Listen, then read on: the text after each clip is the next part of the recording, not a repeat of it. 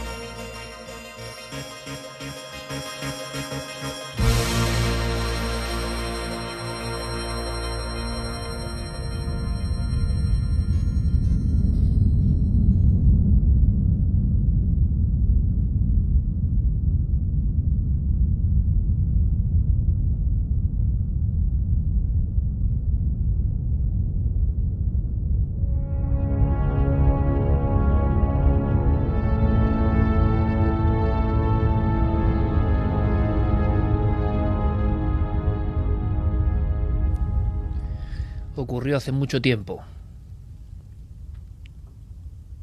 Yo era prácticamente un niño y me encontraba en una casa bien conocida, una casa familiar. Avanzaba por el pasillo principal. Es una casa antigua, de un casco viejo, de una parte casi gótica. Es más, a través de una galería entraba la luz de la mañana en la casa no había nadie. Y un patio donde en su tiempo hubo excavaciones que prácticamente sacaban el corazón más viejo de la ciudad, el esqueleto casi gótico. El pasillo en penumbra. En algunas zonas la oscuridad total. Y yo sin miedo avanzaba hacia adelante. Caminaba con mis pequeños pies sobre la alfombra rojiza mullida. Al fondo, a unos 15 metros, una gran puerta que comunicaba con esa galería desde donde entraba la luminosidad de la mañana. Una puerta de cristal esmerilado, esta que provoca una deformación de la óptica que hay en el otro lado, esa que devuelve destellos un poco distintos, deformes. Y entonces lo vi muy claro. Al otro lado de la puerta, al otro lado del cristal, había alguien. Pero sin saber muy bien por qué yo seguía caminando. Pasaba a un lado y al otro, derecha e izquierda, las puertas de los dormitorios con sus viejos pomos, con la mirada fija en aquella última puerta, como si fuese un símbolo, una puerta de cristal. Estaba cada vez más cerca. Entre la puerta y mi anatomía, una pequeña mesita con un teléfono antiguo, como si alguien esperase una última llamada. En ese momento era muy consciente de que estaba solo en la casa, en la vieja casa familiar. Al otro lado del cristal alguien me esperaba o alguien me miraba. Alguien que tenía una posición extraña, como la de un muñeco desvencijado. Alguien cuyo cuerpo, cuyos brazos, cuyas piernas no guardaban una simetría lógica. Y entonces me paré, me paré en seco. Y este recuerdo no se puede marchar de mi mente. Unos cinco metros y entonces la sensación de que había un individuo que tenía una particularidad. Estaba descoyuntado o descuartizado. Su sangre, los restos, salpicaban el propio cristal. Ahora podía verlo con detalle. La cara me parecía la de un Cristo, con barba, el pelo desaliñado, los ojos muy abiertos, muy expresivos, casi como huevos, casi saliéndose de las órbitas, mirándome muy fijamente, la boca entreabierta, agónica. Y lo que más me sorprendió, lo que me hizo dar un salto, lo que me empujó hacia atrás, a volver al pasillo, es que aquel individuo, que parecía uno solo, con sus brazos, sus piernas, su sangre, cimbreándose como una serpiente, un animal herido, al otro lado del cristal, tenía dos cabezas, dos caras, y las dos me miraban, y las dos, como en un individuo mitológico extraño, imposible, intentaban comunicarme algo, hablarme en su secreto lenguaje. Yo era solo un niño, y entonces creo, huí de allí, huí como alma que lleva el diablo, huí despavorido, corrí y mis pasos sí que se escucharon, me giré al final, y aquel individuo seguía, en aquella extraña danza. Las cabezas me miraban, se seguían fijándose en mi espalda, querían seguir diciéndome algo. El hombre troceado, el hombre partido, el hombre escindido. La terrible pesadilla.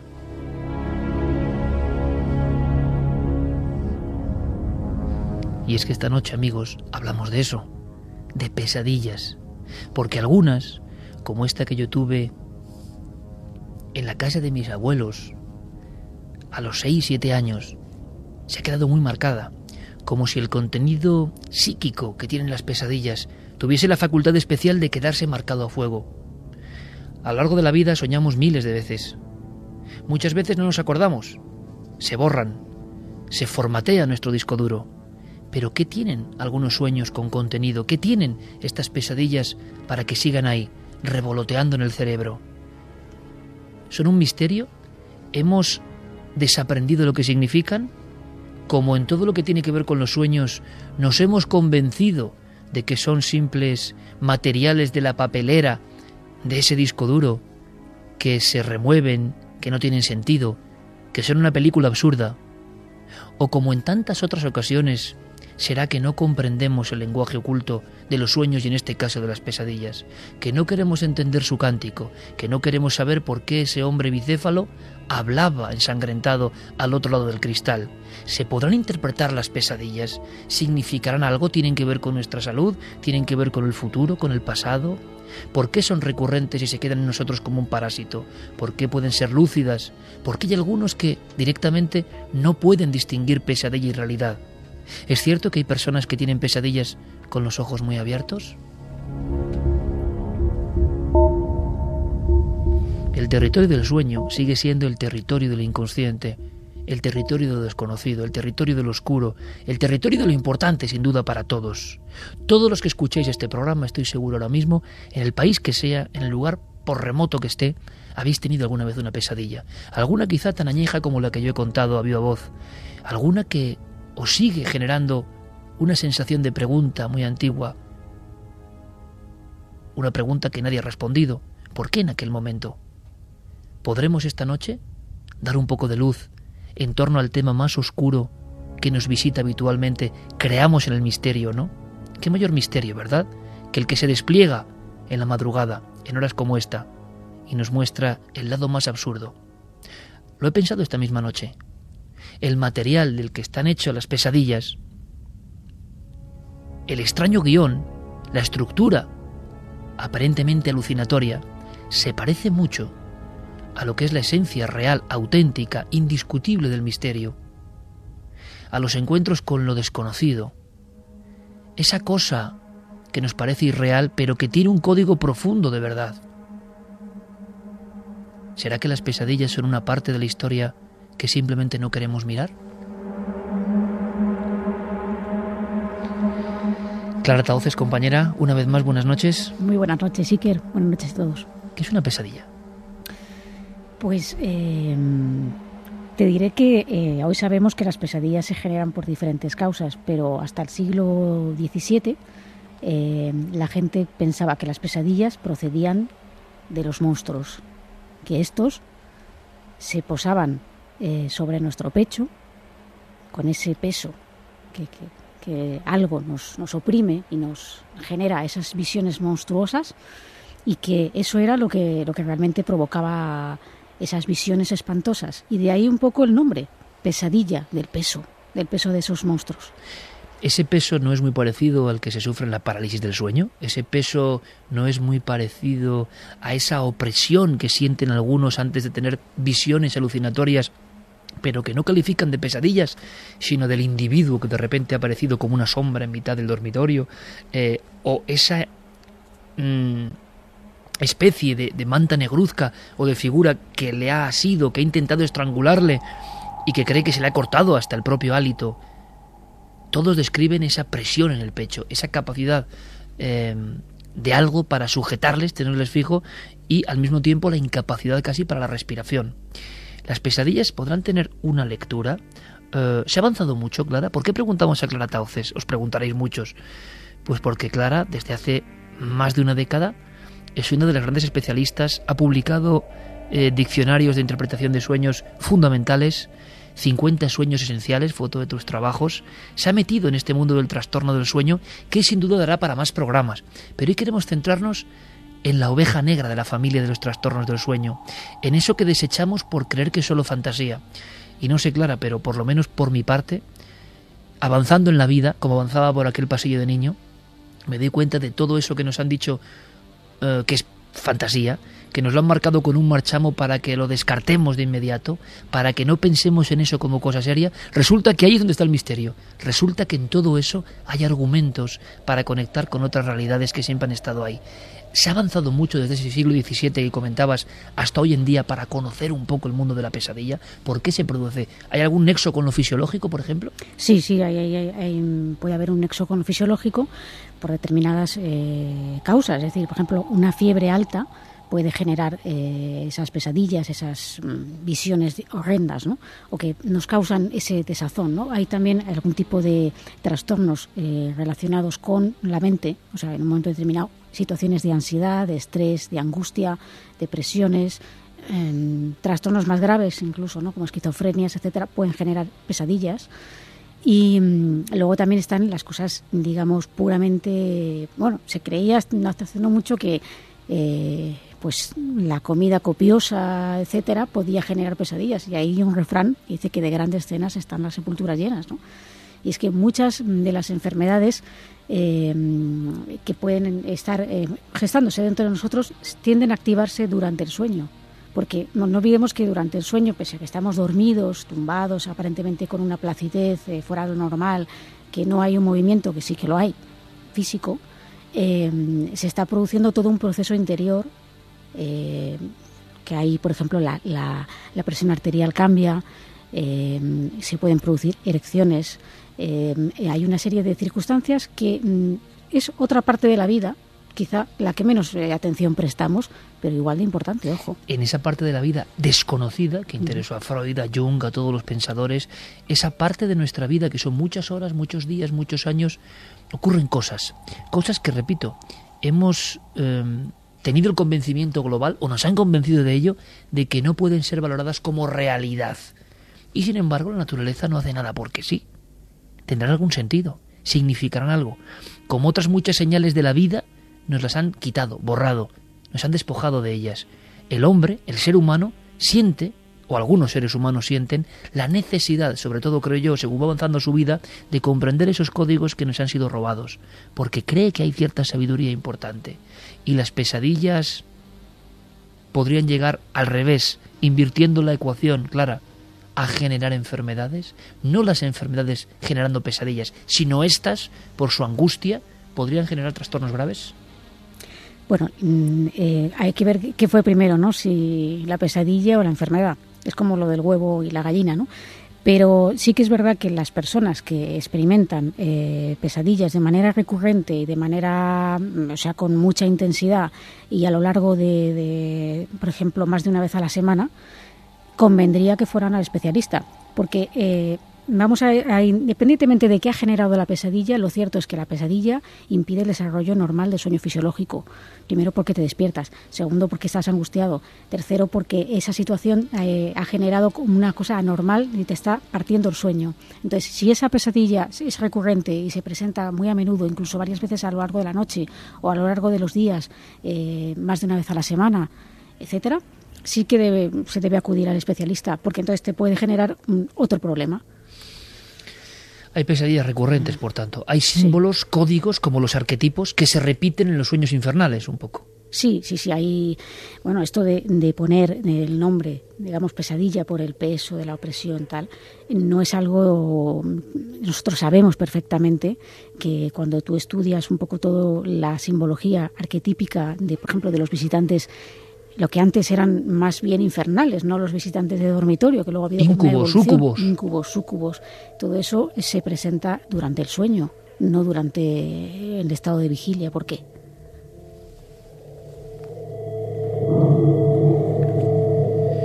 Nuestro comandante en los sonidos, Noel Calero, nos regala Apoptose, que va a ser un poco también entrar en la caja de las pesadillas. Esta noche está diseñada para ello.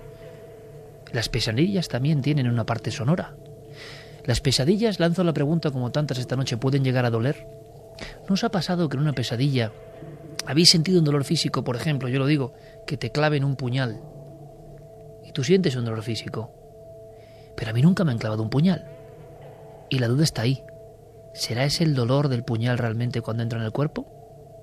Y entonces, en vigilia me pregunto, ¿de dónde llega esta información?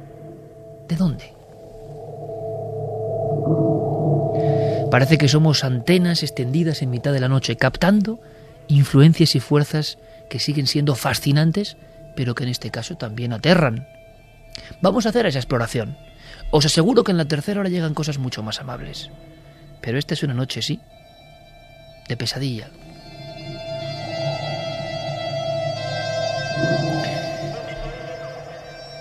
Buenas noches o malas noches, Carmen, se puede decir hoy, ¿no? Buenas madrugadas, Iker. Abrimos vías de contacto y enseguida comentamos algunas noticias que precisamente esta semana están en la palestra y que traen la pesadilla como emisaria. Importante para vidas, para dramas, para cosas que son increíbles y en este caso no son sueños, son realidades. Pero lo primero abrimos vías de contacto porque me imagino que va a haber revolución en las redes sociales donde ya, claro, Fermín Agustí, Diego Marañón, Guillermo León, todos nuestros compañeros siempre con un gran trabajo, están coordinándose con todos los amigos de la nave que están siempre trabajando. Los escritores que vayan apuntando, que cojan libreta y boli esta noche porque queremos conocer, queremos conocer pesadillas, si es posible, si es posible, de forma eh, bastante resumida, porque sabemos que, que hay detalles, pero el arte puede ser resumir una pesadilla. ¿Qué es la imagen que impacta? Para que Clara también, bueno, obtenga sus datos, ¿no? ¿Qué es la imagen? ¿Qué, ¿Cuál es la sensación poderosa que nos queda de ello? Abrimos vías de contacto.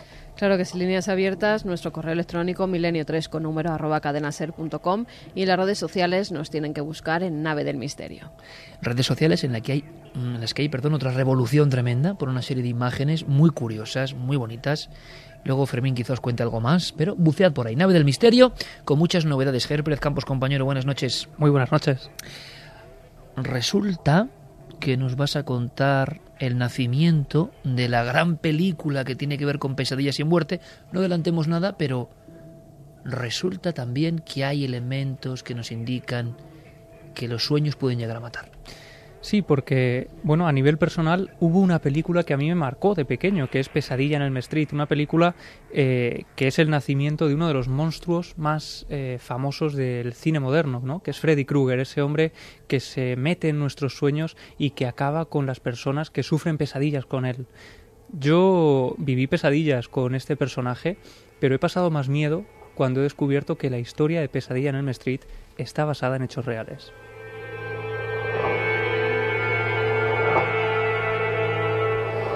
Vayamos un poco más hacia el centro o epicentro de las pesadillas. Doctor Gaona, experto evidentemente en el campo mm, de los trastornos del sueño, aunque repito, los trastornos del sueño darán para una segunda parte de este dossier, si les parece a mis amigos, porque hay, hay tanto todavía por despejar, tantas incógnitas todavía con X, ¿no? Como resultado. Hace mucho tiempo, uno de los primeros libros que yo creo que compré Em, hace muchos años de lance de librería de antiguo, tenía una portada azul, está en mi biblioteca, y me viene ahora a la mente. Es un hombre soñando, un hombre con un tono bucólico, una portada azul mirando las estrellas, trastornos del sueño. Trastornos del sueño, sí, señor. Esta tarde lo estaba yo repasando. No me lo puedo creer. Sí, sí. Me lo regaló a mí el doctor Manuel Moros Peña, muy conocido de este programa. Porque es un clásico. Un clásico. Y no ha avanzado tanto el tema Eso es lo que quería preguntar y parece mentira, porque Clara lo sabe. Cuando eh, yo entiendo que de cara afuera muchas personas pueden pensar lo que quieran, pero Clara me conoce hace más de 20 años. Yo, Clara, no me cuentes muchas cosas, como digo casi siempre, porque me quiero sorprender de verdad en vivo porque sabéis muchas cosas y yo quiero recibirlas. Esta, desde luego, no estaba preparada. Ese libro es un poco también de pesadilla en el buen sentido. Tenía la fuerza del arquetipo en su portada. Es decir, era como una introducción hace ya muchas décadas a un mundo que hasta para los científicos es un mundo prohibido, porque no hay nada sólido.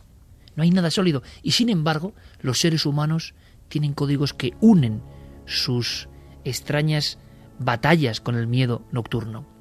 Le preguntamos al doctor Gaona, y nos da un dato más.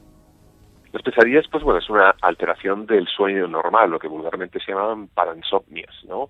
Las paransomnias, lo que tiene la persona realmente tiene un, eje, ¿no? De miedo y de ansiedad, fundamentalmente.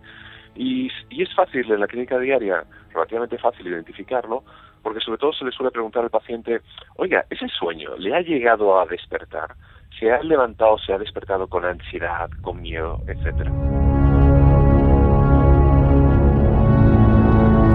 2 menos 10, Noche de los Inocentes. Bueno, realmente ya no, ya no, pero estamos en esa franja. Esto no es ninguna broma. Nos adentramos en el último reino desconocido del ser humano, lo que sueña, lo que viene a visitarle por la noche, lo que, repito, nos hemos creído que no tiene importancia. Y si algo sabemos, aunque sea poco, es que la naturaleza no hace nada porque sí, absolutamente nada, aunque nos creamos más sabios que ella. Clara, Compañera, resulta que Gaona suelta ahí una baza interesantísima. Nos despertamos. La pesadilla tiene ese elemento, em, irrumpe en nuestro sueño, lo desmonta y está en la alerta que uno se despierta sudoroso, angustiado. ¿Sería uno de los lemas principales de una buena pesadilla? Sí, sí, incluso eh, no solo que nos despierta, sino que queremos despertar, que esto es peor aún, ¿no? tenemos esa sensación tan grande de miedo, de angustia, es algún peligro que se cierne sobre nosotros o que simplemente eh, atormenta eh, ese sueño de tal modo que mm, la persona quiere despertar y como quiere despertar, despierta. Vamos a hacer una cosa importante. Conectemos con la actualidad. Ha habido una noticia sobre Adolf Hitler, ni más ni menos, que también nos ha ayudado a preparar eh, este dossier. Lo creíamos interesante. Este dossier podría ir sin noticia, pero resulta que esta semana se cuenta algo en torno a un personaje de pesadilla para la historia como es Adolf Hitler. Muchos intuían estudiando su biografía, yendo a los apuntes de psiquiatras, que algo pasaba. Que esto no justifica, pero algo ocurría en ese cerebro. Vamos a aprender cosas de esta figura nefasta para la historia de la humanidad.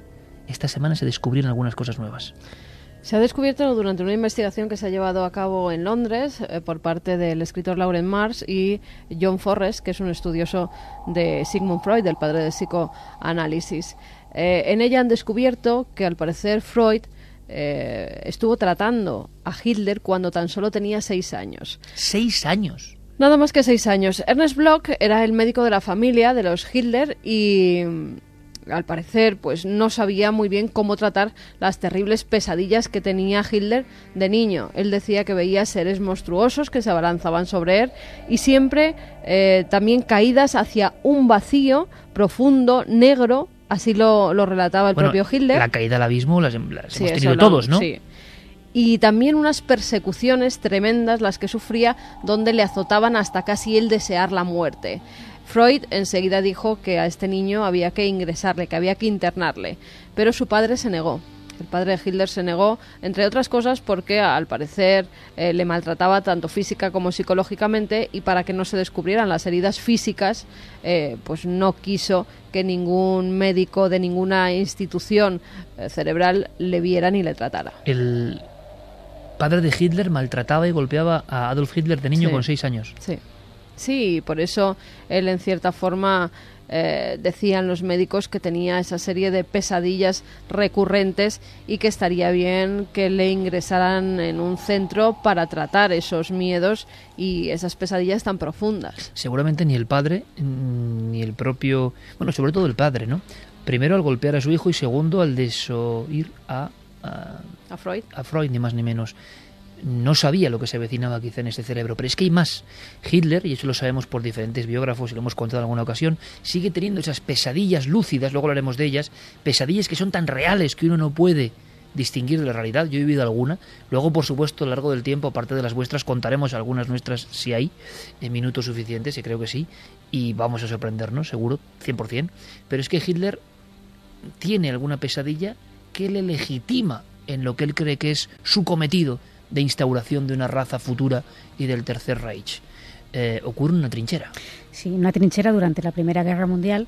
Eh, Hitler junto a sus compañeros de batalla están, están durmiendo en la trinchera y eh, entonces él sueña que tiene la boca llena de inmundicia. Fíjate qué sueño, ¿no?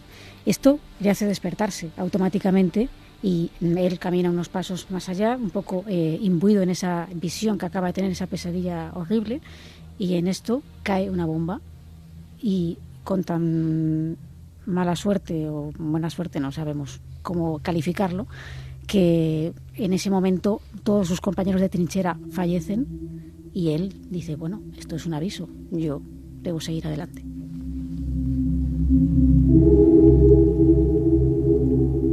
Hay muchos artistas, hay muchas personas con esa sensibilidad a flor de piel que los hiperconecta ¿no? con esa realidad velada, ese otro mundo, que han intentado escuchar sus propias pesadillas, han intentado ir un poco más allá, han sabido que el lenguaje de los sueños era un lenguaje muy práctico, muy real para sus cometidos. Y esta noche tenemos algunos ejemplos. Por ejemplo, Kafka, la metamorfosis, ese despertar convertido en insecto. Uno de los inicios de la literatura universal más impactantes, más de pesadilla. Es que eso tiene que venir de algún lugar. Cuando lo hace Kafka, el público da un brinco hacia atrás. Vaya inicio. ¿De dónde viene esto? Evidentemente hay contenidos psíquicos muy potentes. Indagando en la propia biografía de ni más ni menos Franz Kafka, sabemos, conocemos que las pesadillas tuvieron un papel importante. Sí, sí, un papel importantísimo, no solamente en la metamorfosis, sino en otras de sus obras. Y bueno, un poco sabemos que el término kafkiano, ¿no? estas situaciones kafkianas que, de las que se habla, vienen precisamente porque son situaciones aparentemente absurdas que se presentan en, en un contexto real, ¿no? Eh, claro, ¿qué son sino los sueños? Situaciones aparentemente absurdas. Muchas veces cuando analizamos un sueño simplemente lo contamos, al hacerlo mm, en alto, verbalizarlo, nos damos cuenta de lo absurdo que es. Y sin embargo, decir, ¿cómo eso me ha podido dar miedo a mí si no tiene ni pies ni cabeza? Pues ahí viene un poco lo de la situación kafkiana. Eh, Kafka tenía estos sueños y los utilizaba con, cierta frecuencia, es decir, los trabajaba eh, bastante... Mm, de manera bastante recurrente eh, y tomaba elementos de estos sueños para sus obras.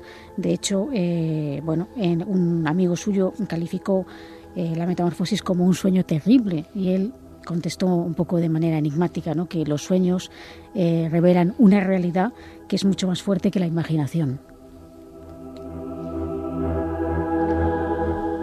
Mm, a mí me gustaría pedir a nuestro querido público que esta noche tomase buena nota. Kafka, no un cualquiera, dice que los sueños revelan una capacidad, una fuerza que está mucho más allá de la pura imaginación. La mal llamada fantasía. La fantasía o la imaginación que nos hemos creído que es irreal, que la podemos componer y que no tiene que ver con lo auténtico. Y sin embargo, existe un lenguaje profundo. Es más, me atrevería a decir que hay una especie de vertebración de muchas cosas que se repiten, cosas que uno nunca ha vivido y que sin embargo en la pesadilla tienen su vida propia. Elementos, circunstancias, ¿estáis conmigo amigos? Elementos, situaciones, olores, eh, dolores, visiones, lugares donde uno nunca ha estado. Hay una especie de argumento de realidad que provee a la pesadilla de una enjundia que nos indica en el momento de vivirla que es algo que desde luego no estamos imaginando porque sí, que no estamos creando en tiempo real. Es más, parece que según va la pesadilla, ella tiene una autonomía sobre nosotros y que, como decían los antiguos, porque los antiguos no eran idiotas, aunque lo creamos, en el siglo XXI, decían, por ejemplo, los maestros del templo del sueño, en la antigua Grecia, he tenido un sueño. Eso lo decimos ahora. Ellos decían, muy hábilmente, he visto un sueño. ¿Por qué? He visto un sueño, quiere decir que el sueño transcurría yo lo veía, no me pertenecía. He tenido un sueño, lo que decimos hoy, es agregarnos la facultad de ser diseñadores de principio a fin de ese sueño. Es una creación nuestra, por lo tanto, ocurre dentro de nosotros, no es nada exógeno, no pasa nada, qué mal estás. Pero los maestros de la filosofía occidental, y con ellos se cortó esta tradición, decían, he visto un sueño. Ellos creían que al penetrar en la noche, al penetrar en sueños y en brazos de Morfeo, se producían imágenes y cosas que eran una realidad paralela que nos era permitido observar durante un tiempo. Y por eso ellos decían, he visto un sueño. No soy, sueño, no soy dueño de ese sueño. Ese sueño es ajeno a mí, pero yo he podido contemplarlo. Ahora tengo una información y lo que haga con ella depende de mí.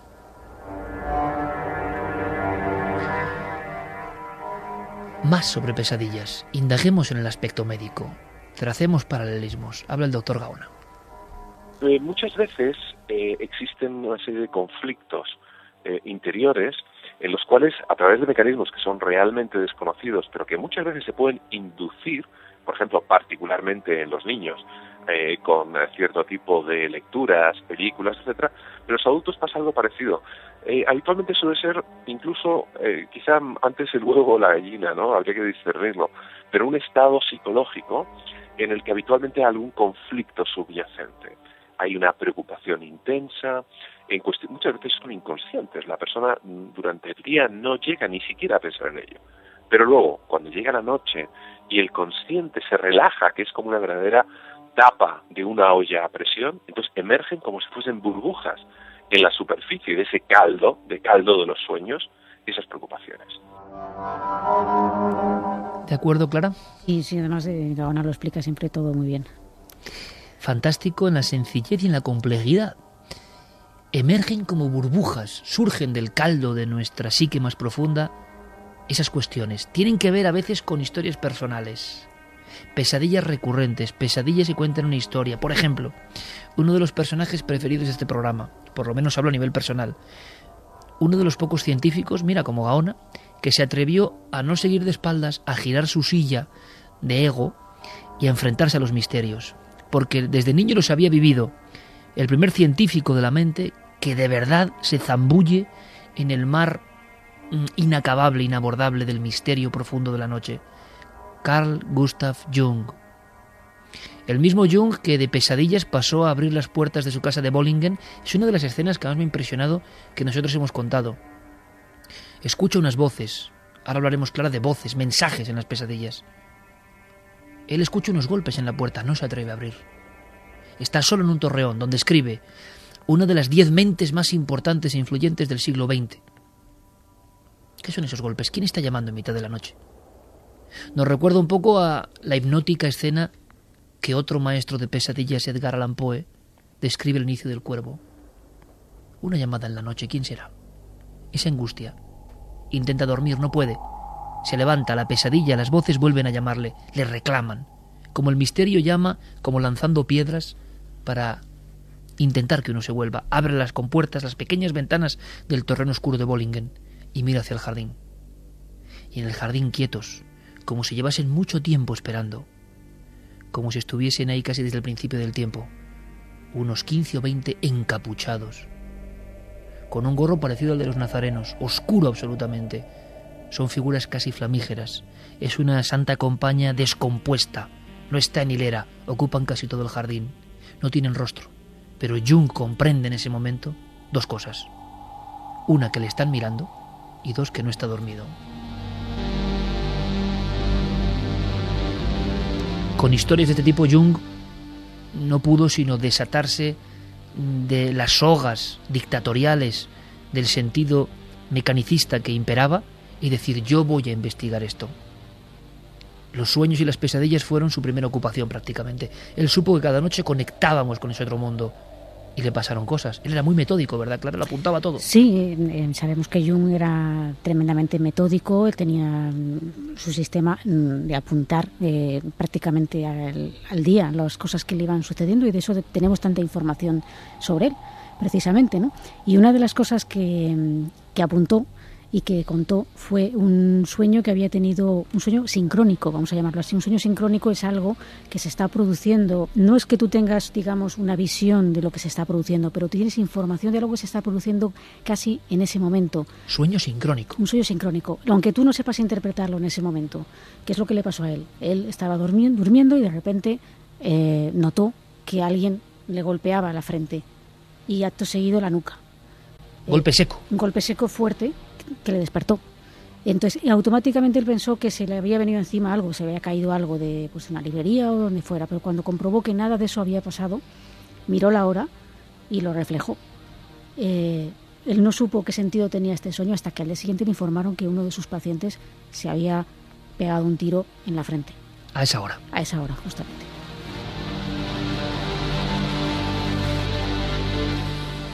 Me parece, Carmen, que esta noche eh, nuestras redes sociales, en la del misterio, eh, son como burbujas, decía Gaona, que emergen ahora mismo del inconsciente colectivo global que somos, porque se puede decir, sabemos que somos no solo cientos de miles, sino mucho más conectados a esta historia, pues está emergiendo el inconsciente colectivo global, es bueno el experimento, Clara, un sinfín de información, en forma de pesadilla en ocasiones, que algo tendrá que decir. En forma de pesadilla también y de muchas preguntas. Mira, una de las pesadillas, Andrés Tejero nos decía, mi peor pesadilla es una en la que veía un catálogo de cabezas.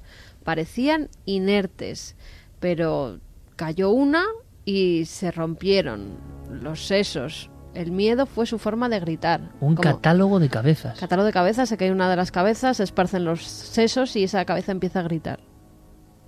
¿Habéis oído algo parecido? O las pesadillas siempre tienen... Es lo interesante, llevas toda la vida investigando en esto y siempre hay alguien, es lo bonito del misterio, que, se une a esto, ¿eh? que te sorprende. Sí, no, no, no, desde luego. Eh, a ver, hay algunos mm, prototipos, digamos, de, sueños que se repiten o que son más comunes en todos nosotros, pero evidentemente cada sueño es único. Ahora, ahora comentamos, si te parece, Clara, aunque sea y es mucho generalizar y siempre eso puede conducir a errores, pero cuatro o cinco arquetipos, si te parece, que tú crees que son fundamentales en las pesadillas del hombre moderno. ¿Te parece? Sí. Venga, seguimos. Aiden nos cuenta que él tuvo una pesadilla que se envenenaba con lejía. Francisco Clemente, soñé que me disparaban. Cuando desperté sentía un cosquilleo donde me dispararon. De esas hay varias. El daño, Iris ¿no? Fritango dice respecto al dolor de un puñal en un sueño, yo sentí el dolor de un disparo en el pecho. A poco de sentirlo, desperté. Dolorosísimo. Yo he tenido siempre esa, esa cuestión, ¿no? Esa incógnita de alguien es terrible preguntarlo así, pero esta noche estamos para recabar información. ¿Alguien ha vivido en un sueño una puñalada y por desgracia para él lo ha podido comparar en la vida diaria? Con una puñalada real o un disparo real, porque sería muy interesante saber que el dolor que vivió en el sueño primero era muy parecido. parecido. Porque, ¿de dónde viene ese dolor? Me imagino que fisiológicamente, aunque luego entraremos en ello, es que tú te estás torciendo el brazo, pellizcando cierta parte, yo qué sé. La explicación lógica es que tú estás teniendo un dolor de enfermedad. estás fantaseando, ¿no? Porque hemos visto, todos hemos, aunque no hayamos, no nos hayan apuñalado, sí hemos visto lo que es una puñalada, sabemos lo que es, sabemos que se penetran órganos. Sí, pero no se puede saber el dolor físico. el dolor no, pero por eso. podemos imaginar eh, o idealizar en este tipo, ¿no? Por la pregunta que lanzo, Clara, es, si nunca me han apuñalado, ¿Por qué siento ese dolor que es diferente a otros dolores? Mira, había una persona, luego buscaré el nombre, que nos decía que por desgracia a ella la habían apuñalado y que no se siente dolor cuando te clavan el puñal. Pues sin embargo en el sueño, como si fuera algo muy simbólico, yo por lo menos he sentido un dolor tremendo. Interesante, ¿ves? Interesante, compararlo con gente que lo ha vivido. Hay una cosa, perdón, que me gustaría decir que también, porque va a haber gente que diga esto, eh, cuando sueñas con desconocidos, eh, pensamos que nosotros no hemos visto a esa persona nunca, pero parece que no se nos olvida nada. Las personas que aparecen en nuestros sueños que son desconocidos, en algún momento de nuestra vida se han cruzado con nosotros, aunque sea por unos instantes. ¿Me quieres decir, Clara, y esto sí que acongoja, por no poner otro término, y te lo juro por lo que significa, que en nuestra vida somos conscientes de pocas cosas, que todas esas personas que nos hemos cruzado por la calle alguna vez están en algún sitio de esas autopistas prodigiosas del cerebro? Sí, como esos guerreros de terracota de el emperador Qin Juan, ¿no? que cada rostro es diferente, pero sin embargo se han inspirado en alguien.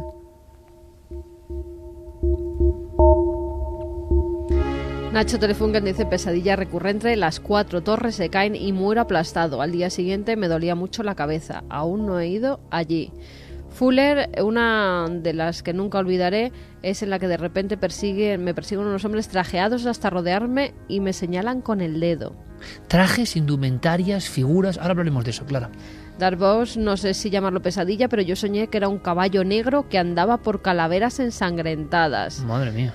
Anaconda dice duelen muchísimo físicamente a ella las pesadillas e incluso se despierta llorando. Eh, información esto, eh, pesadillas con dolor. vamos un poquito más allá, vamos porque también es interesante responder algunas cuestiones. Primero el doctor Gaón y luego Clara. Si estas pesadillas en un momento dado eh, se siguen repitiendo, en nuestra experiencia profesional es que habitualmente hay ese conflicto subyacente, ¿no? Ese, ese pesadilla, no hay que olvidar además que viene en un momento dado de un origen lingüístico de peso, pesadilla. Ese peso, esa pesadilla que tenemos eh, puede llegar en un momento dado a ser un síntoma, si es recurrente, en el que podemos identificar muchas veces ese tipo de conflictos subyacentes. Hay que tomar en consideración eh, que la persona en un momento determinado puede tener algo más de lo que nos está contando. Eh, muchas veces, no solamente conflictos ya con, cuestiones ajenas, sino también personales. Eh, por ejemplo, la misma semana pasada tengo un paciente que tiene una pesadilla recurrente y es con una cuestión terrible que hizo ¿no? hace unos años en, relación a, un hecho terrorífico en, en, su vida personal. ¿no?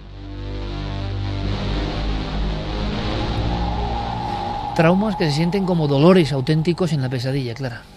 Sí, sí, bueno, eh, hay que tener en cuenta que las pesadillas eh, normalmente son más comunes en la infancia y en las mujeres pero eh, a medida que pasa el tiempo teóricamente se van desapareciendo, aunque eh, sabemos que la gente de adultos puede tenerlas y a veces son tan recurrentes y mm, generan tan, tanto malestar que, como decía el doctor Gaona, están reflejando algo que, hay en nuestra vida, algo interno que a lo mejor la persona no es consciente de ello. ¿Psíquico o físico? Psíquico o físico. Eh, lo más normal es que sea psíquico, pero también puede estar gestándose algún tipo de enfermedad física y se manifieste en sueños mm, de una manera, no digamos premonitoria, sino que hay un estado de gestación y eh, subyace ese sueño que pone manifiesto lo que está ocurriendo en nuestro interior. Hablando de pesadillas premonitorias, se habla siempre de sueños, pero pesadillas que tienen un componente de desazón importante para el que les está viviendo en ese momento. Algo le pasó a Mark Twain, ¿no? Sí, Mark Twain eh, tuvo un sueño con su hermano Henry, eh, concretamente mm, lo veía metido en un ataúd metálico eh, y sobre su pecho colocaban un ramo de flores blancas y una flor roja. Eh, posteriormente de esto, su hermano tuvo un accidente cuando viajaba en un barco de vapor. hubo un estallido en la caldera, su hermano murió, se quemó. Y cuando él, cuando Twain fue al funeral de su hermano, al entierro, lo que vio eh, era exactamente la misma escena que había presenciado en sueños. Este ramo con el ataúd metálico con color blanco y una flor roja.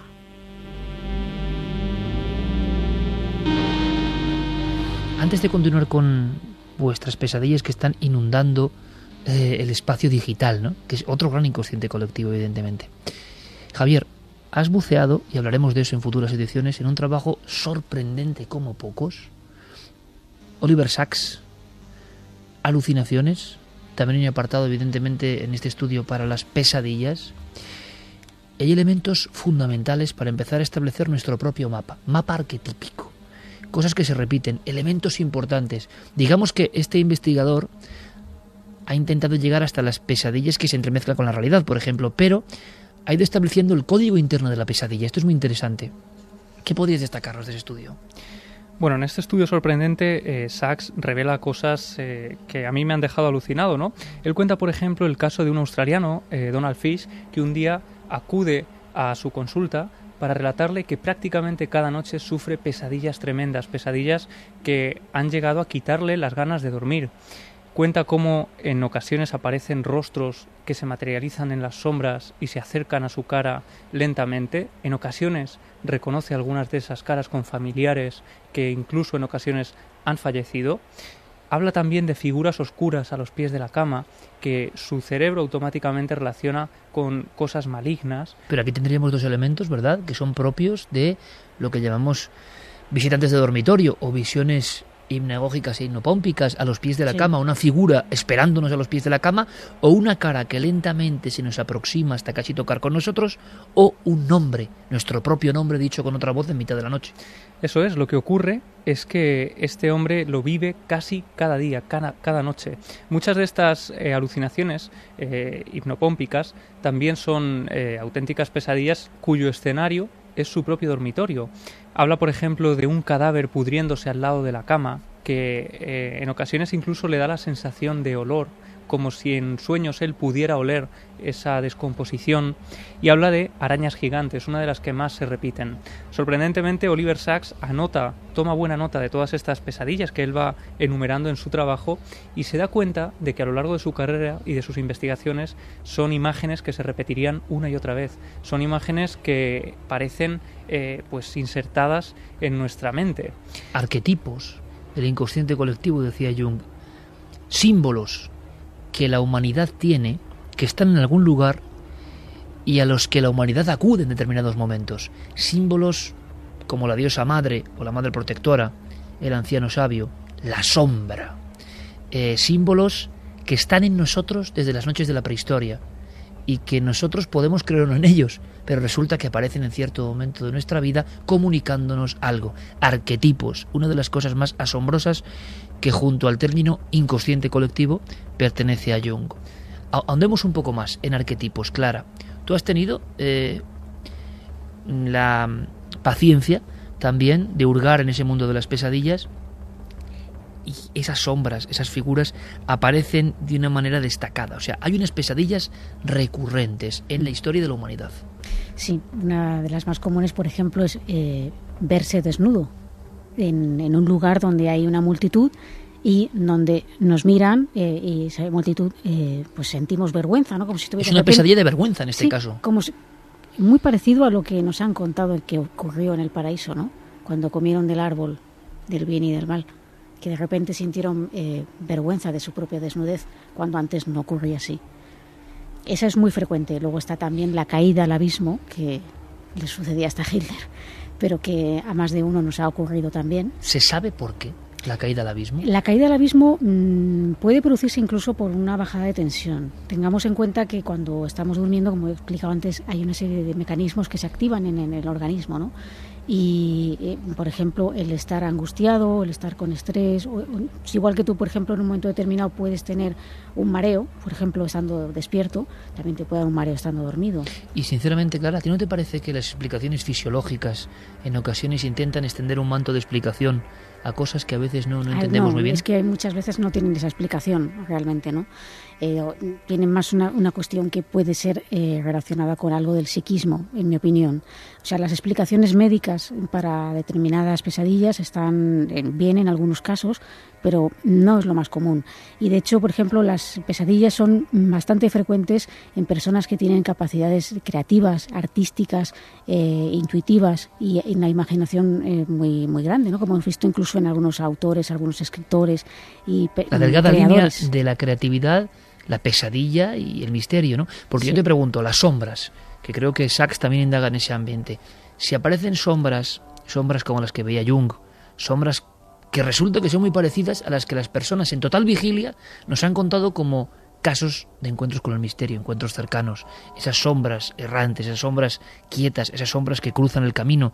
Es que da la impresión de que muchas veces los encuentros con lo extraño son como una pesadilla que está transcurriendo en la realidad. Decía Stanislav Grof, uno de los grandes investigadores de la mente humana, trabajó durante años en la Europa del Este y llegó hasta Estados Unidos, donde fue una revolución. Fue el primero, no sé qué opinarás, Clara, Javier, Carmen, que habló de las primeras pesadillas se producen incluso antes del nacimiento. Causó un gran escándalo. Y él decía que el momento del parto, el momento del parto era un momento de viaje iniciático al otro mundo.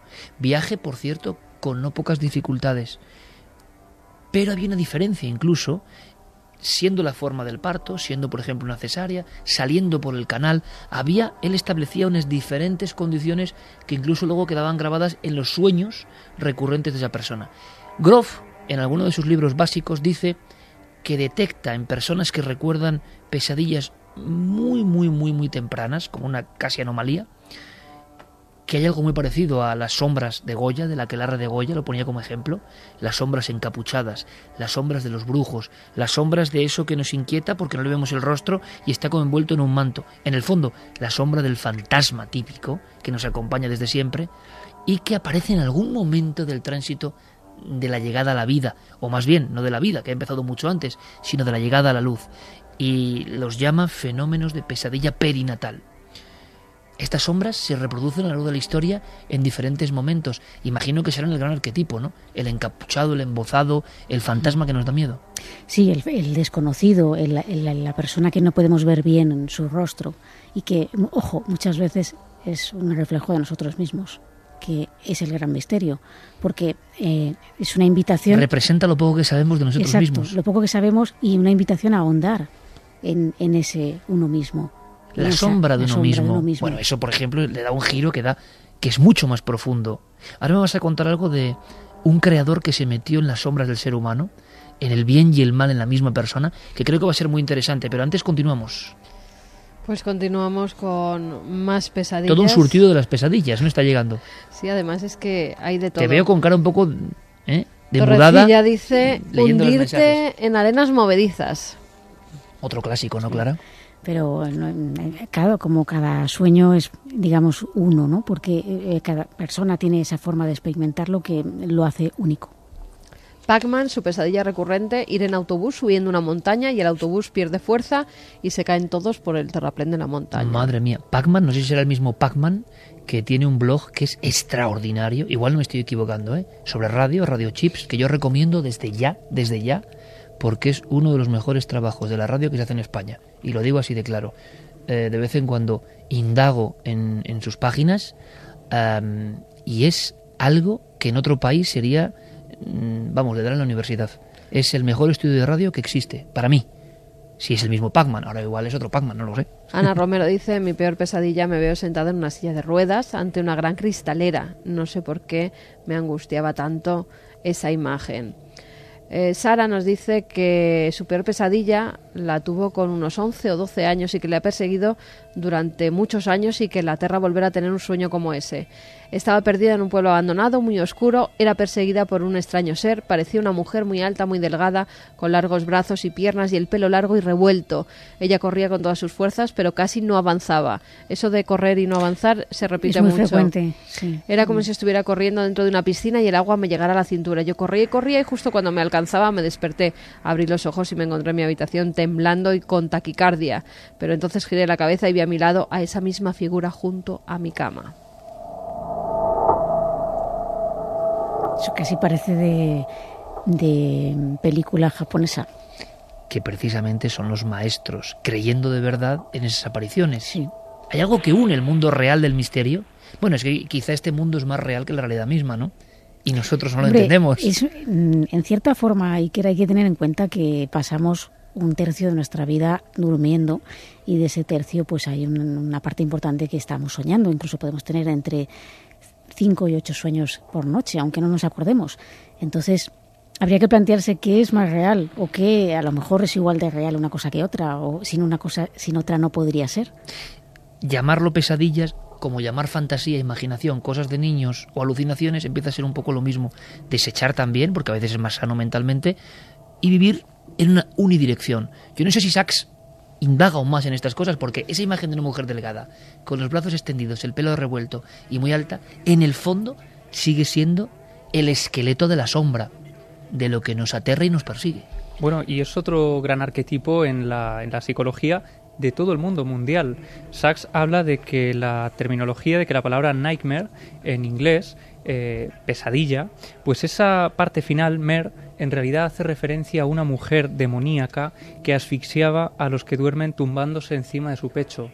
Dice Sachs que además en Terranova, en una isla al norte de Norteamérica, la describen como la vieja arpía, una mujer que aparece en mitad del sueño, que se tumba encima de ti y que te asfixia hasta la que cabe la posibilidad incluso de producirte la muerte. Y hay pinturas, eh, por ejemplo la de Fuseli, La pesadilla, donde aparece reflejada una mujer durmiendo con una mujer grotesca encima, sentada en su pecho, mirando como si fuera una especie de monstruo que está intentando acabar con su vida. Es un clásico y creo que es el gran cuadro de la pesadilla, ¿no? Pues- Pero curiosamente significa que los antiguos, que no tenían ciencia laboratorio, digamos, con tantos medios ni computadoras, le ponían nombres asequibles en su tiempo a algo que estaban experimentando exactamente como hoy. Es que esta pintura es de 1781 y la primera vez que un neurólogo francés eh, adopta eh, pues a los textos médicos la palabra eh, de alucinaciones hipnopómpicas donde se manifiestan estas presiones en el pecho ocurre 100 años después. Es decir, que esta pintura se adelanta du- eh, 100 años antes a ese término francés. O sea, la tradición lo sabía mucho antes, el artista lo volcó con sus pinceles mucho antes y la ciencia después le puso el nombre.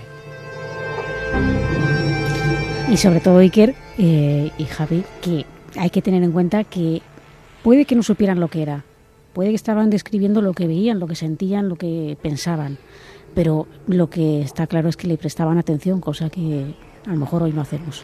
Bueno, y de hecho eh, existen lugares, eh, por ejemplo en Tailandia, llaman a este espíritu del sueño el Sop Swang, el espíritu de las pesadillas que eh, oprime. Y están convencidos porque de hecho hay estudios médicos que revelan que estos casos de muertes en sueños, de los que hablaremos más profundamente en un momento, eh, se producen especialmente en, hombres, es decir, que es poco frecuente en las mujeres. Y no es nada de, de broma ni de cosas eh, antiguas. En una encuesta de la salud del año 2003 se revela que 43 personas de 100.000 en, en Filipinas murieron en ese año 2003 por estas pesadillas. Y como digo, el miedo es tal que algunos hombres se, en algunos pueblos de Tailandia se visten de mujer para dormir creyendo que así están esquivando al demonio que va en busca de estas pobres víctimas.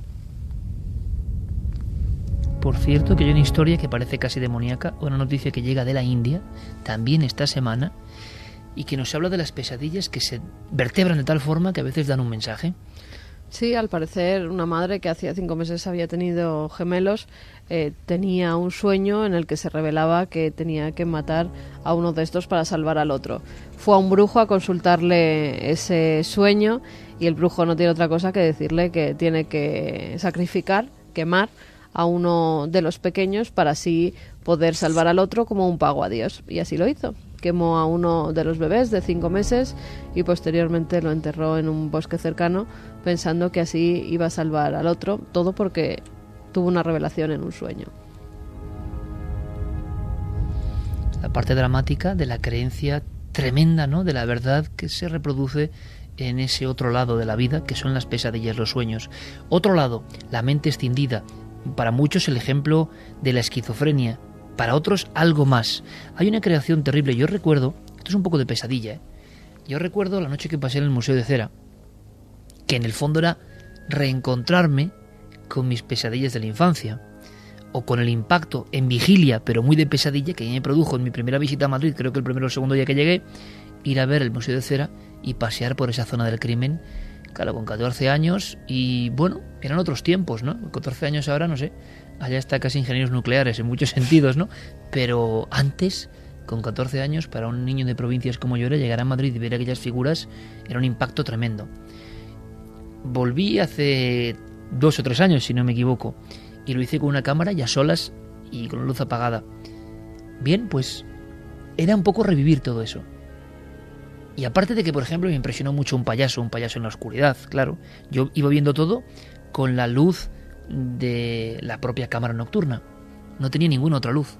Recuerdo la efigie de Tonetti en mitad de la noche, que era mucho más impresionante que cualquier otra figura puesta para dar miedo, ¿no? Ese payaso listo, entre comillas, que se asomaba mmm, tipo Stephen King, ¿no? En mitad de la noche. Y hubo muchas cosas, una menina, por ejemplo, de espaldas, que era muy impresionante. O sea, ¿por qué las formas generaban ese impacto? Pero si algo me puso los pelos de punta de verdad, y yo quería hacerme un poco, bueno, quería pelear contra mis propios miedos porque digo, bueno, esto es un poco en el fondo infantil, ¿no? Está en el Museo de Cera esa sola, pero oye, mmm, hay que estar. Pues hay una zona en el Museo de Cera, que imagino que sigue ahí igual, y tenemos muy buenos amigos eh, llevando ese magnífico lugar, donde un científico con baldosines sucios de fondo es un hombre que parece que está inquieto, envuelto en fórmulas, en frascos. Hay una plataforma que gira y vemos a ese hombre convertido en monstruo, en figura terrible, en ser casi demoníaco. Es la historia de una creación literaria que marcó una época, el Dr. Jekyll y Mr. Hyde. Pero sobre Stevenson, su autor, hay una historia de pesadillas que creo que no todo el mundo sabe, claro. Sí, porque precisamente eh, Robert Louis Stevenson padecía tuberculosis y mm, ya sea por las fiebres que esto le, provocaba o por los narcóticos que tomaba con, cierta frecuencia, tenía eh, muchas pesadillas. En una de estas noches de pesadilla, su esposa lo, oyó gritar con desespero y fue corriendo para, despertarle, para intentar aliviarle en ese, en ese trance. ¿no? Y en el momento en que lo hizo, eh, Stevenson se cabreó muchísimo y le dijo, pero ¿qué haces? Estaba teniendo una horrible pesadilla. Mm, sabía que, esto, que me has despertado, me has fastidiado la gran obra, que, esta obra me va a convertir en un personaje famoso. Y mm, esa noche no durmió, se dedicó a escribir y inició lo que sería el primer borrador del curioso, el extraño caso de Dr. Jekyll y Mr. Hyde. Es más, eh, él solía hacer mucho caso a sus sueños y, bueno, en algún lugar público llegó a explicar eh, que estos sueños se los traían los brownies, que eran esos personajes casi de tipo férico que viven en el interior de la Tierra, ¿no? y que se presentaban en sus sueños para darle esa información que curiosamente cuando mm, no coincidía con los gustos del público, los culpables eran los brownies. es muy curioso porque estamos viendo, Clara, y esto es ya una cosa que no puede ser solo casual. Los grandes creadores, los grandes artistas, los que van un poco más allá en la mente ordinaria, han tenido muy en cuenta los sueños. Seguramente para ellos no eran simples sueños dignos de ser olvidados en horas. No eran tonterías ni fantasías. Eran una antena que miraba hacia otro lado. Un dial diferente con el que se extraían elementos se ordeñaba de alguna forma la parte oscura de la naturaleza, la parte asombrosa, que podía proveernos de elementos dignos de, de claro, de hacer algo diferente. Es que ahora nos puede sonar a película antigua a muchos jóvenes, pero lo que supuso el extraño caso del Dr. Jekyll y Mr. Hyde en aquel momento era dar un salto de gigante. Y muchos de los grandes saltos de gigante se producen por la influencia de los sueños. Yo estoy pensando, por ejemplo, en Francisco de Goya y Lucientes, cuando para asombro del mundo entero, en la esquina que tenemos ahí, pone los pelos de punta, ¿eh? porque Manuel Riesgo, al lado de esa esquina donde hay una gran eh, tienda de siempre en Madrid, Madrid Viejo, que tenemos a la espalda, donde se vendían productos químicos, se sigue vendiendo, allí, en ese mismo esquinazo, pone Francisco de Goya a la venta su serie sobre los caprichos, y luego hay una segunda edición, vamos a decirlo así, que yo espero que hoy que podéis investigar y que se puede internet para, se puede utilizar internet para el sano oficio de investigar y saber más. Acudid, por favor, si podéis, a unos grabados de Goya que evidentemente Clara conoce muy bien, que se llaman sueños. En el fondo son pesadillas también, pero pesadillas que parecen casi trazadas finamente mientras están viviendo, porque si no, no se entiende. No se entienden las criaturas, no se entienden las desproporciones aparentes de los cuerpos, no se entienden sobre todo las expresiones. Goya se convierte en un pintor mm, de lo psíquico, a donde no ha llegado nadie, llega Goya. Por lo tanto, estoy seguro que él a los sueños le daba muchísima importancia. Pero claro, hablando de damas en este caso, la madre de Frankenstein, sí. Mary Shelley, también accede en el mundo onírico de la pesadilla a su creación. Sí, sí, efectivamente. Eh, fue una, noche bastante fructífera, no solo para Mary Shelley, sino porque también estaban reunidos en, aquel lugar. Eh, pues el Lord Byron, que era su casa, donde estaban reunidos, estaba el marido de Mary Shelley, estaba John William Polidori, que también escribió un relato muy conocido que se llama El vampiro, Casi nada. que surgió de esa, de esa velada. Menuda reunión. Sí, y, bueno, pues entre los asistentes estaba Mary Shelley y habían estado debatiendo, haciendo una tertulia y hablando sobre relatos de terror y también sobre eh, el discurso sobre el galvanismo y eh, los experimentos que hacía Erasmus Darwin, que era el abuelo de Charles Darwin, eh, y la posibilidad de descubrir eh, el principio vital, eh, mm, si eso se podía reproducir en un ser inerte, ¿no? Y Galvani, es decir, la electricidad para dar vida. Exacto. Entonces, eh, bueno, pues se hace una especie de, de- de reto de quién sería capaz de escribir una novela, en fin. La cuestión es que con todas estas ideas en la cabeza, con todo lo que habían estado hablando, con es lo que ocurrió en esa noche terrible, esa noche lúgubre, eh, Mary Shelley tuvo un sueño en que veía una especie de, de estudiante de medicina o una persona que acababa de realizar un experimento y estaba ante la criatura que había creado que se le escapaba de las manos, porque en el fondo es un poco eh, esa sombra ¿no? que se crea y que ya deja de ser nuestra, que llega un momento en que no, no tenemos control sobre ella. Damos vida, pero no sabemos a lo que hemos dado vida ni cómo pararla. ¿no? Y esta pesadilla que tanto le aterra, eh, de ahí nace un poco el embrión de lo que sería su Frankenstein, que incluso ella escribiría casi a escondidas porque le daba rubor reconocer esa pesadilla en público. 2 y 35, momento de la pesadilla de Carmen. Me lo suelta, sí. Momento de mi pesadilla, una pesadilla recurrente de pequeña. También en la infancia, ¿eh? que parece que se nos quedan como mucho más marcadas. Sí, sí, porque era, era casi a diario. Y me despertaba siempre llorando y con un gran susto. Eran unas manos negras, no tenían persona, solo unas manos negras que se abalanzaban sobre mí. En la cama siempre entraban por el mismo sitio, por una ventana que teníamos en la habitación. Y cuando ya me iban a coger o me iban a agarrar el cuello era cuando me despertaba pues llorando, llorando porque era, era muy pequeña y me asustaba muchísimo. ¿Lo has escuchado alguna vez, Clara? No, Tampoco. tampoco. O sea que lo alucinante del mundo de la pesadilla. Hay algo, yo repito y siento por ser tan pesado, hay un nexo que une los testimonios del misterio que tanto nos apasionan y que no consideramos irreales, es decir, los de testigos, los que ocurren, que nos quedamos todavía con la boca abierta diciendo, bueno, hemos escuchado casi de todo, y qué fuerza tiene este testigo que nos cuenta algo que parece absurdo. Es como si hubiera un legamo primitivo que une estas cosas, ¿no?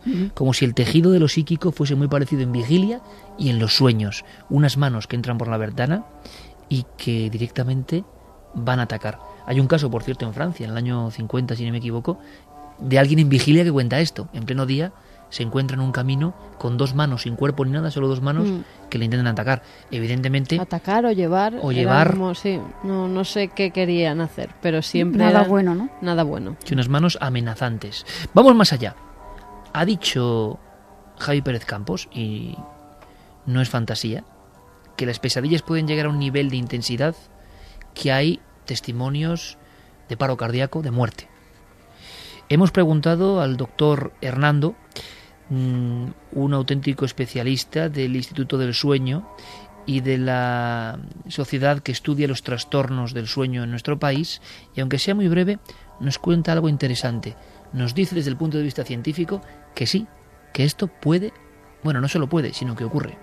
Sí, sí, es posible morir. O sea, dentro de los sueños no son fenómenos muy, muy congruentes, pero dentro de los sueños como fenómenos alucinatorios, pues se sabe pues que tenemos, podemos tener incluso sensaciones dolorosas, aunque esto solo ocurre en, el, en, el- en menos del 1% de los sueños, pero puede haber sensaciones dolorosas reales y porque no puede haber una muerte en sueños. ¿Estás bien?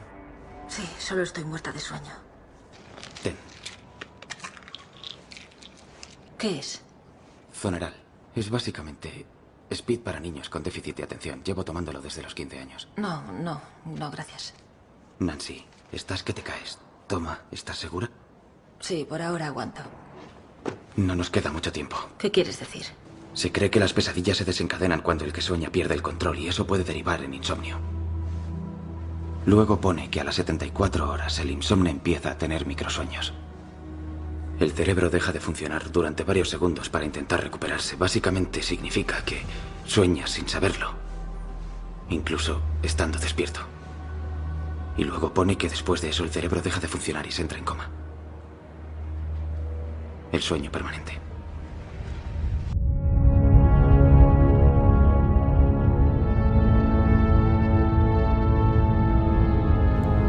Una película, 2 y 38, estáis en la cadena Ser.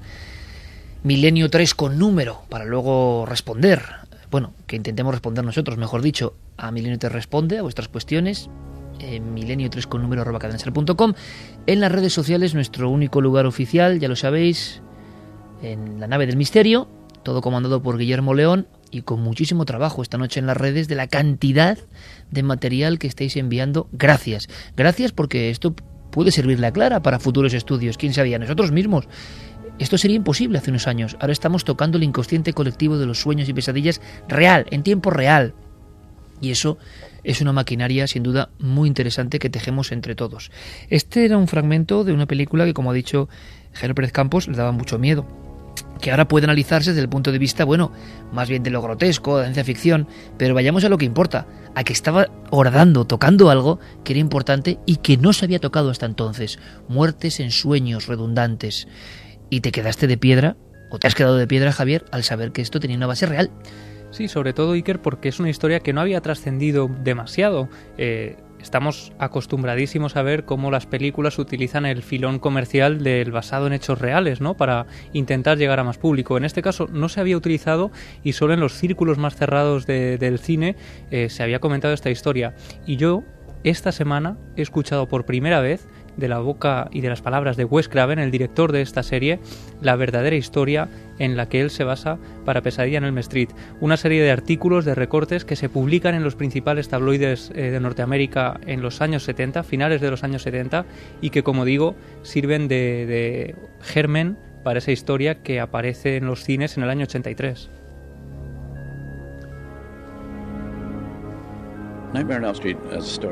La historia de pesadilla en Elm Street surgió a raíz de unos artículos en Los Angeles Times. El primero hablaba de un hombre de origen asiático que murió en medio de una pesadilla. Él y su familia habían estado en campos del sudeste asiático durante los años de Pol Pot, cuando asesinaron a cientos de miles de personas. Un año después hubo otro artículo, y seis meses después otro. El tercero me impresionó Hablaba de un joven de padre médico. Habían estado en los mismos campos. Tenía pesadillas y le dijo a su familia, algo me persigue y creo que en cuanto me duerma me matará. El niño decidió no dormir. Encontraban los somníferos que el padre le mandaba tomar y no había tomado ni uno. Escondía en el armario un termo lleno de café con un alargador que escondió detrás de las cortinas. Un día estaban todos en el salón viendo una película y se durmió. Lo llevaron arriba y lo metieron en la cama. Dijeron, gracias a Dios. Se fueron todos a la cama. Pero en mitad de la noche oyeron gritos. Fueron hasta su habitación. Pero antes de llegar, él ya había muerto.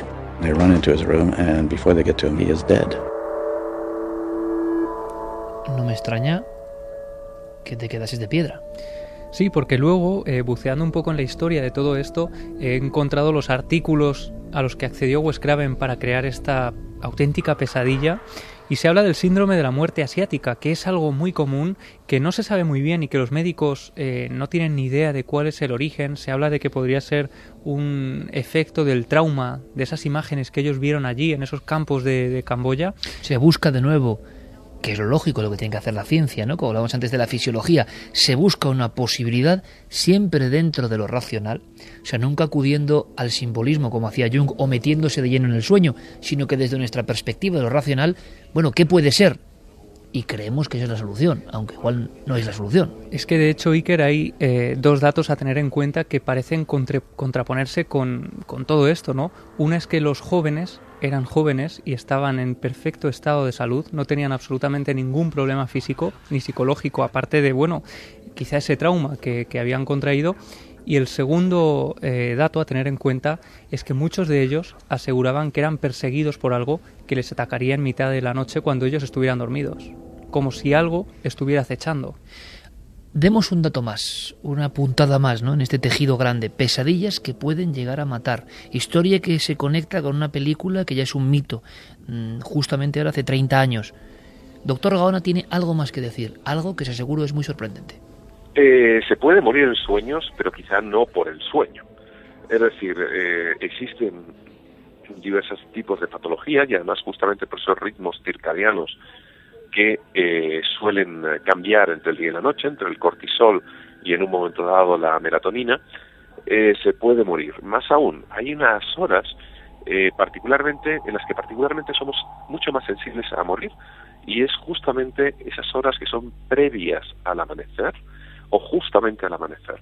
Es cuando nuestros niveles hormonales favorecen una, una mayor eh, depresión respiratoria y también otra cuestión que muchas personas eh, eh, no conocen quizá y es que también el índice de infartos de miocardio durante el sueño y en ocasiones quizá además relacionado con este tipo de sueños o pesadillas es bastante más frecuente de lo que se podría imaginar. El doctor Gaona lo hace siempre muy fácil, pero a veces hasta casi es denunciable esto, porque de tan fácil lo hemos entendido perfectamente y genera una inquietud que en el fondo es el gran cambalache de cosas inesperadas que componen la vida y transcurrimos por la vida pensando en cierta armonía, rutina y todo son sorpresas, hasta la de el sueño, ¿no? Hay una especie de pequeña gran historia de las pesadillas y de los personajes célebres que tuvieron pesadillas, que crearon grandes obras. Algunos no crearon nada, pero sí la pesadilla les condujo poco a poco a la muerte. Es el caso de un doctor, eh, Clara, el doctor mm. Gooden. ¿Por qué, ¿por qué te, te, impresiona esta historia? Pues me impresiona porque, porque bueno, el doctor Gooden era médico y psiquiatra. Y, eh, como Gaona, vamos. Sí, como Gaona. Eh, y bueno, pues él tenía desde joven una pesadilla recurrente que la contó en varias oportunidades y por esto se sabe, ¿no? Eh, de, tanto que se le repitió y se veía él eh, metido en un lago con, con, otra persona desconocido al que no podía ver más bien el rostro, no podía saber de quién se trataba. Se repite otra vez, ¿no? Sí. Y intentando salir de ese lago mientras los dos se ahogaban. Esto es algo que a él le impresionó muchísimo y lo contó en muchas ocasiones. Pero él le angustia como buena pesadilla, ¿no? Le deja un desazón. Un desazón, sin decir por qué me, se me repite este sueño y tal, ¿no? Eh, el problema es que cuando él entra al servicio de Luis II de Baviera, que lo conoceremos, nos sonará mejor, quizá más fácil, porque era primo de la Sisi, emperatriz, ¿no? Eh, eh, pues el doctor mm, Guden entra a su servicio y le diagnostica una esquizofrenia paranoide de hecho, se este rey se le conoce con el sobrenombre de loco, ¿no? Eh, llega un momento en el que esta demencia suya o, estos trastornos le casi le impiden hasta eh, gobernar. Entonces él se traslada a uno de sus castillos que está cercano al lago Stamber y eh, en determinado momento, el 13 de, de junio de 1886, ellos desaparecen y tiempo más tarde se van a dar un paseo por el lago, cerca de las orillas del lago, desaparecen y los encuentran a los dos ahogados. No se sabe bien qué ocurre en ese por qué ocurre esto, pero se especula con que Luis II estaba en una situación que podía ser fácil que intentara quitarse la vida, por eso estaba acompañado en todo momento y quizá intentó eh, ahogarse o asesinarse, matarse, en fin, eh, acabar con su vida y se vio involucrado el doctor Guden, que intentó salvar la vida con, con, el escaso éxito porque ambos dos murieron allá. en el lago hay una cruz, mm, en el lugar exacto donde aparecieron, una cruz con unas, siempre hay flores, en fin, donde refleja este episodio ¿no? de, de la historia, pero que curiosamente yo digo que es algo que se le repetía muchísimo, mucho antes de conocer a Luis II de Baviera, cuando era joven. Como epitafio de esa cruz podríamos decir pesadilla cumplida.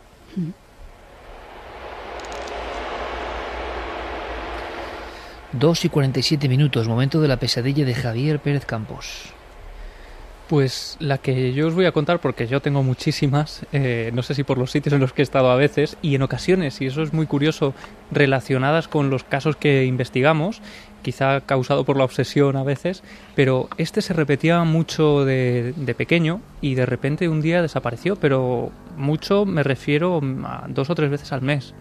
Yo estaba en una plaza de Ciudad Real perfectamente conocida, estaba con la familia y de repente todo el mundo de un segundo para otro desaparecía. Me quedaba yo solo allí en medio y veía como una gran sombra de unos dos o tres metros de altura eh, venía corriendo desde, desde el final de esa plaza.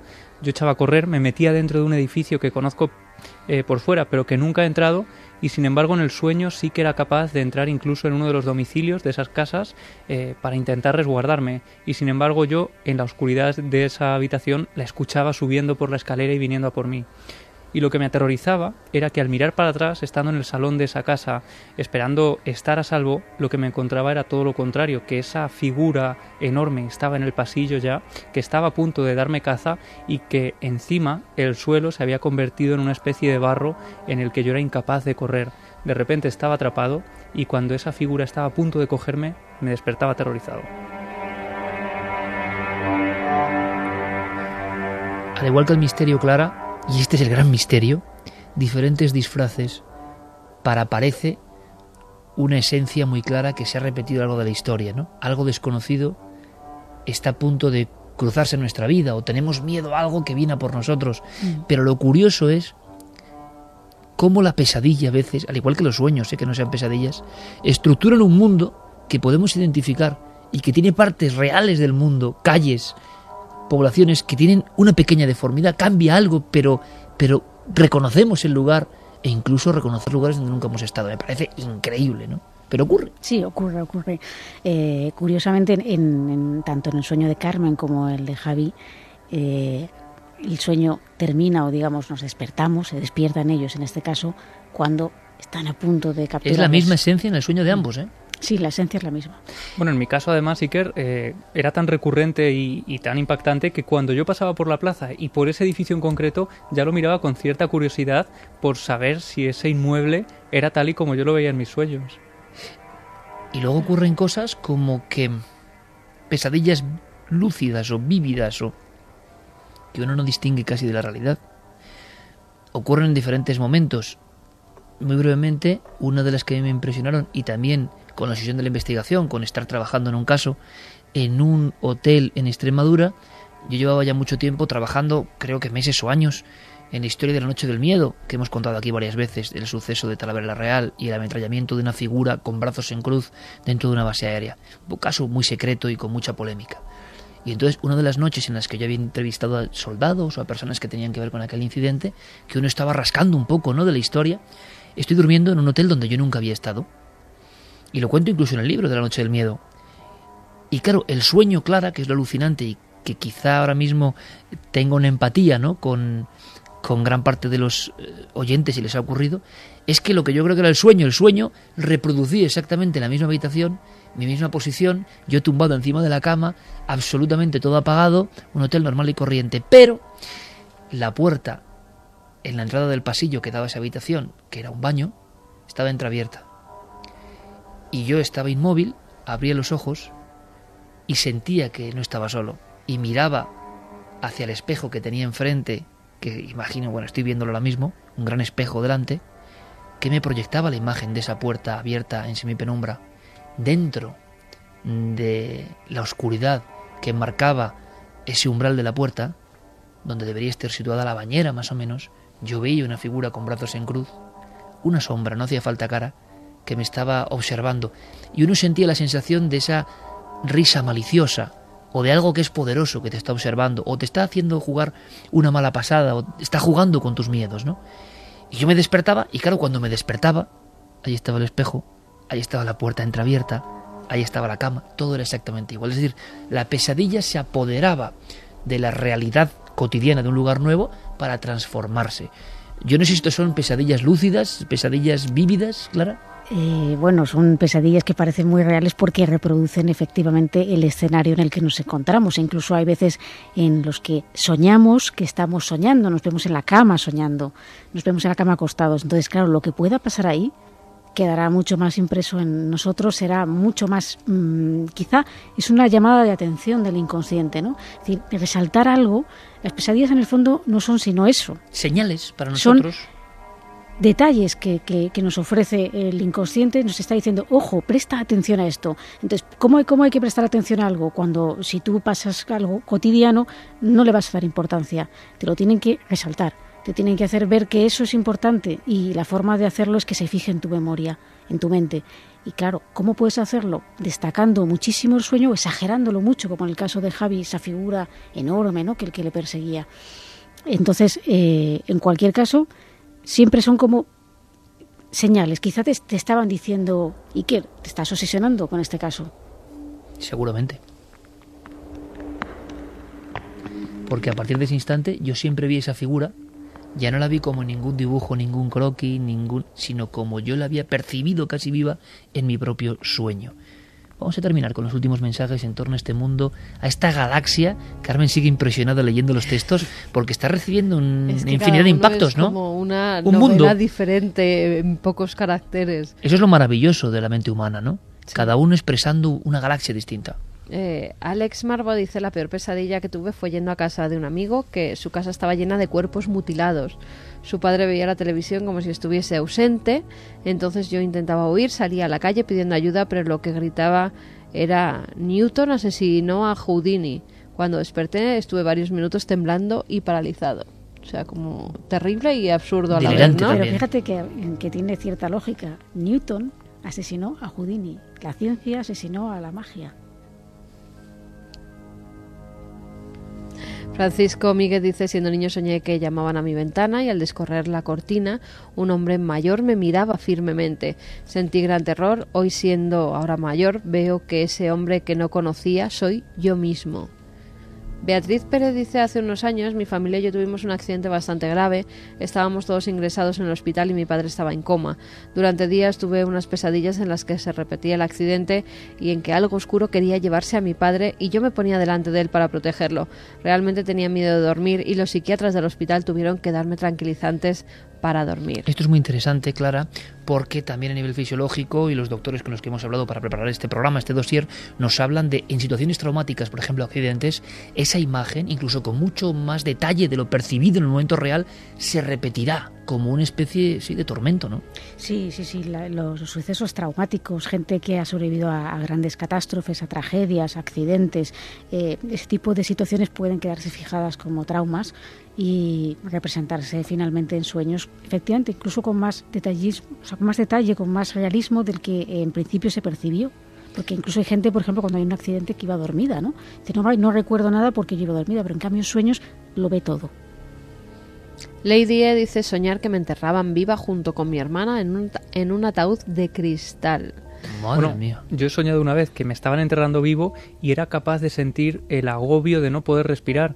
Me desperté y lo que pasaba es que estaba durmiendo boca abajo, que tenía la nariz y las vías respiratorias tapadas con la almohada y me estaba ahogando de verdad, me estaba asfixiando. Eh, Entonces era una señal realmente. Sí, para sí, que sí, una despertaras, ¿no? alarma del- Una alarma del propio cuerpo. Mm. Eh, 2 y 56 minutos. Y la pesadilla, como es lógico, el colofón, de Clara Taoces, la experta. Será interesante escucharla. Pues eh, había pensado contar una, pero al hilo de lo que estabais contando vosotros, me he acordado ya de algo que me, me impresionó mucho siendo niña y que va a parecer absurdo, pero a mí me produjo verdadero pánico.